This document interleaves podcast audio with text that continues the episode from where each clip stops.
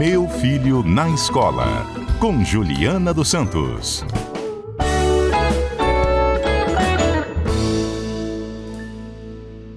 Saiu o censo escolar. Melhoramos na educação? Não melhoramos? Como é que a gente está, hein? É o censo só do ensino médio? Não, saiu de toda a educação básica. O Espírito Ah, Santo é? está bem. O Espírito Santo? Tá. Mas assim, tá bem naquele que a média é 5, nós somos 4? ou, e- mas tá todo mundo com 2 ou tá bem, bem mesmo? Não, imagina, é, nós estamos num processo de melhoria. Se você comparar os últimos três anos, a gente vem crescendo em melhorias. Por exemplo, escola de tempo integral, nós crescemos. O número de- quando falo crescemos, é crescemos o número de matrícula. E a escola de tempo integral ela é um grande, grande avanço.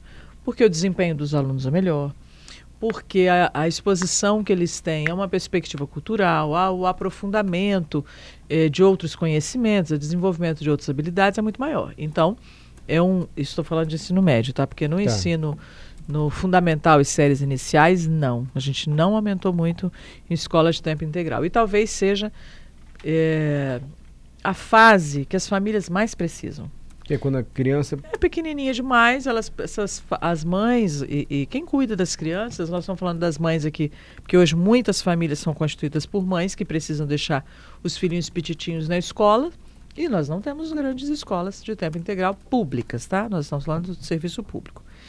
Então, precisamos crescer bastante no fundamental e na educação infantil nessa oferta. Isso aí é, é um fato, tá?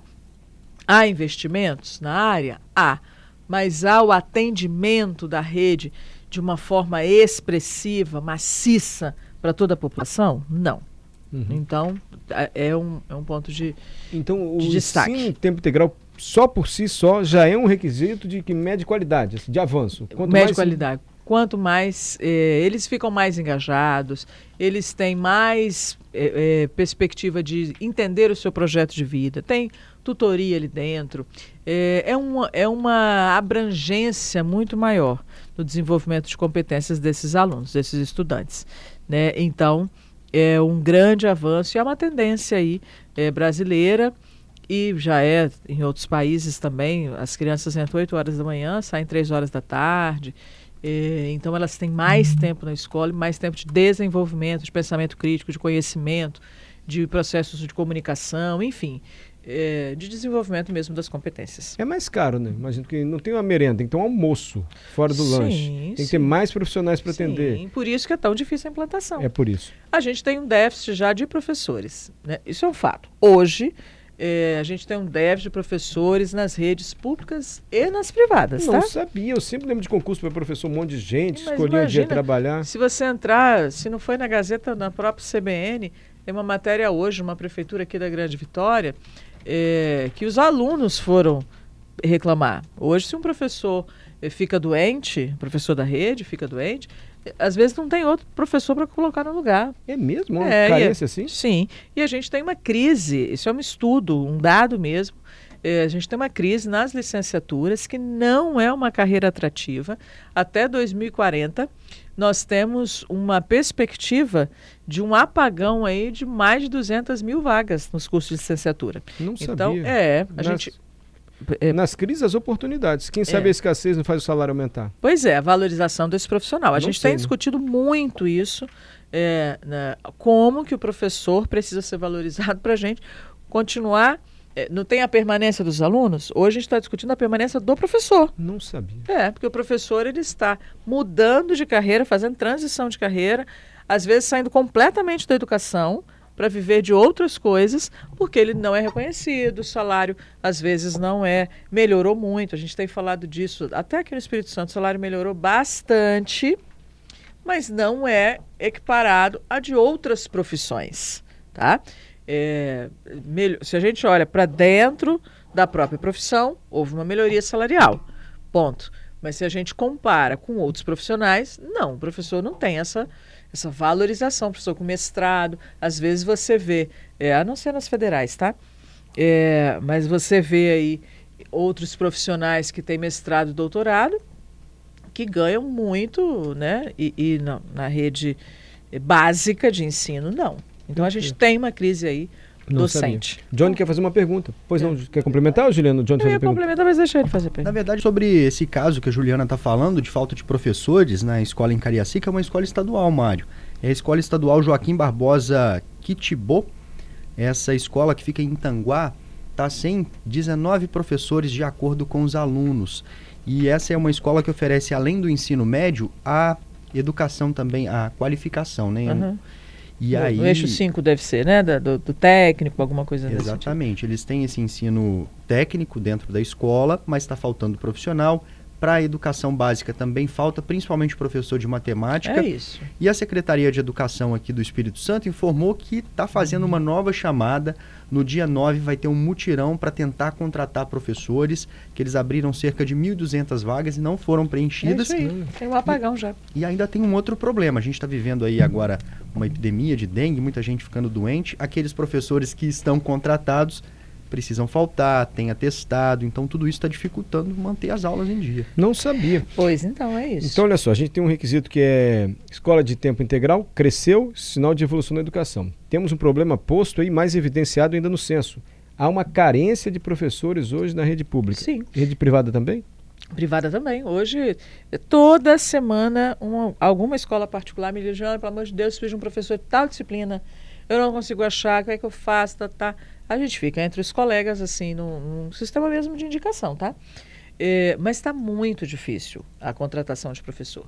E a gente, no Espírito Santo também não, melhoramos também. Olha, hoje a pauta está boa para o Espírito Santo, hein? É, melhoramos bastante, mas a gente ainda tinha um problema grave que está solucionando, não solucionou ainda, que é o professor que está dando aula, por exemplo, da própria matemática, que é uma cadeira muito difícil de contratação, e ele não é um matemático, ele não fez licenciatura em matemática. Às vezes é um engenheiro, um E estatístico. pode? Olha, houve um tempo que sim. Ainda hoje há as exceções, né? Porque ele tem. é, Capacidade, assim. é, capacidade. Tem um outro termo que agora me fugiu, mas está tá na LDB, né? É, dessa questão. Mas a gente sabe que a licenciatura, ela forma o professor para além do conteúdo específico, né? O processo da didática, o processo de psicologia da aprendizagem, como é que a gente lida com esse aluno do século XXI, que é totalmente diferente. O estatístico não vai aprender nada disso. Ele vai no conteúdo frio lá, né? No, no- no- sei lá, vamos pegar uma coisa de matemática, estatística, aí, proporção, essa coisa toda. Então, o- o estado do Espírito Santo hoje foi tão melhor que nós estamos em terceiro lugar em relação ao Brasil. Quer dizer, 84% dos nossos professores têm licenciatura na área que leciona. Uhum. Isso é ótimo. Mas não temos professor para toda a rede. Tá bom. É, repórter CBN, depois você volta só para falar sobre a, a evasão? Se Claro, a evasão claro. diminuiu ou não, porque a evasão também tem um dado quase diretamente ligado à violência. Né? Sim, sim, sim. Já voltamos. De volta com a Juliana Santos, ela está destrinchando aqui os dados divulgados do censo. Ela já falou sobre escola em tempo integral, há uma carência de professores. Juliana, e eu ia, ia lhe perguntar sobre evasão, você já falou, tem que diferenciar evasão para abandono, porque evasão também é um quesito a ser avaliado, né? Os dados da evasão, por exemplo, antes dos dados, né, a gente tem discutido muito isso. Meu Deus, o que que é evasão, o que é abandono, por que, que a gente confunde um pouco. Quando o aluno está na escola, que ele ah, está evadido, ele não volta. Ele não volta mais. Ah, ele abandonou, ele volta no ano seguinte. Ele volta daqui a dois meses e quer recuperar tudo é, que aconteceu na vida, enfim. O abandono, eh, a gente tem hoje no ensino médio aqui 1,8%, que é um número nenhum número nem educação a gente comemora assim, né? Mas é baixo. Mas é baixo. É um número que a gente, puxa vida, tá dentro de uma, entre aspas, normalidade, tá? É, Mas a nossa preocupação hoje tem sido outra. Embora a gente tenha 1,8 aí no- do abandono, nós temos uma população muito grande, mais de 100 mil entre jovens e adolescentes no Espírito Santo que não estão na escola. Porque o IBGE disse o seguinte: olha, é, homens e mulheres na faixa de 15 a 19 anos passam de 250 mil pessoas. Então a gente teria que ter o quê? 250 mil pessoas fazendo ensino médio. Sim. Porque é a faixa etária deles.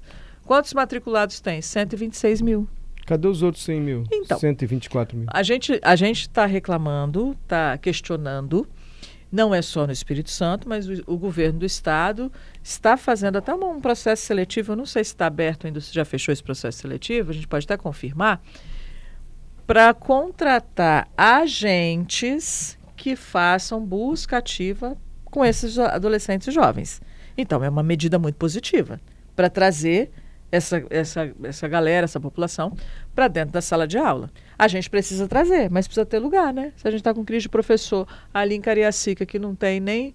Quantos? De 19, 19 é menos alunos falaram. Então, imagina, a gente tem que escolarizar todo mundo, trabalhar a permanência, trabalhar eu sou muito favorável ao eixo 5, principalmente para essa população, porque é uma porta de entrada para a empregabilidade para renda. O que, que é eixo 5? Eixo 5 são os cursos técnicos, tá. né? Técnicos nas várias áreas, hoje abriu muito. Antigamente era muito voltada, lembra? Administração, secretariado ou os cursos de escola técnica que mecânica, você fez, mecânica, eletrotécnica, edificações, não, não. É. Hoje não, você tem mídias digitais, meio ambiente, segurança do trabalho, enfermagem. Você tem uma gama de cursos é, que são oferecidos pela rede ou o próprio governo faz compra de vaga, tá? No sistema S, que também é um ponto positivo. Mas a gente precisa concentrar em estruturar a rede para fazer o resgate desses adolescentes e livrar, obviamente, esses meninos da, e meninas da criminalidade. Porque, que, por que, que tem evasão das escolas? Gravidez precoce, envolvimento com crime e os adolescentes que precisam ajudar em casa, precisam trabalhar. Então, são três frentes hoje muito preocupantes, são questões sociais que invadem a escola. Juliana Santos e seus comentários precisos hoje aqui, bacana, viu, Juliana, sobre o censo escolar. Se você quiser acompanhar, a Juliana ela está no Instagram, nessa rede social ela continua, né, Juliana? Sim. Juliana Santos, consultora? Juliana Santos, ponto consultora. Eu preciso do Instagram, né? Preciso para divulgar meu trabalho, Sim. então Instagram não sai, não. Mas adorei ver seu comentário hoje aqui, viu? Aprendi muito. Obrigado, professora Juliana. Obrigada a você.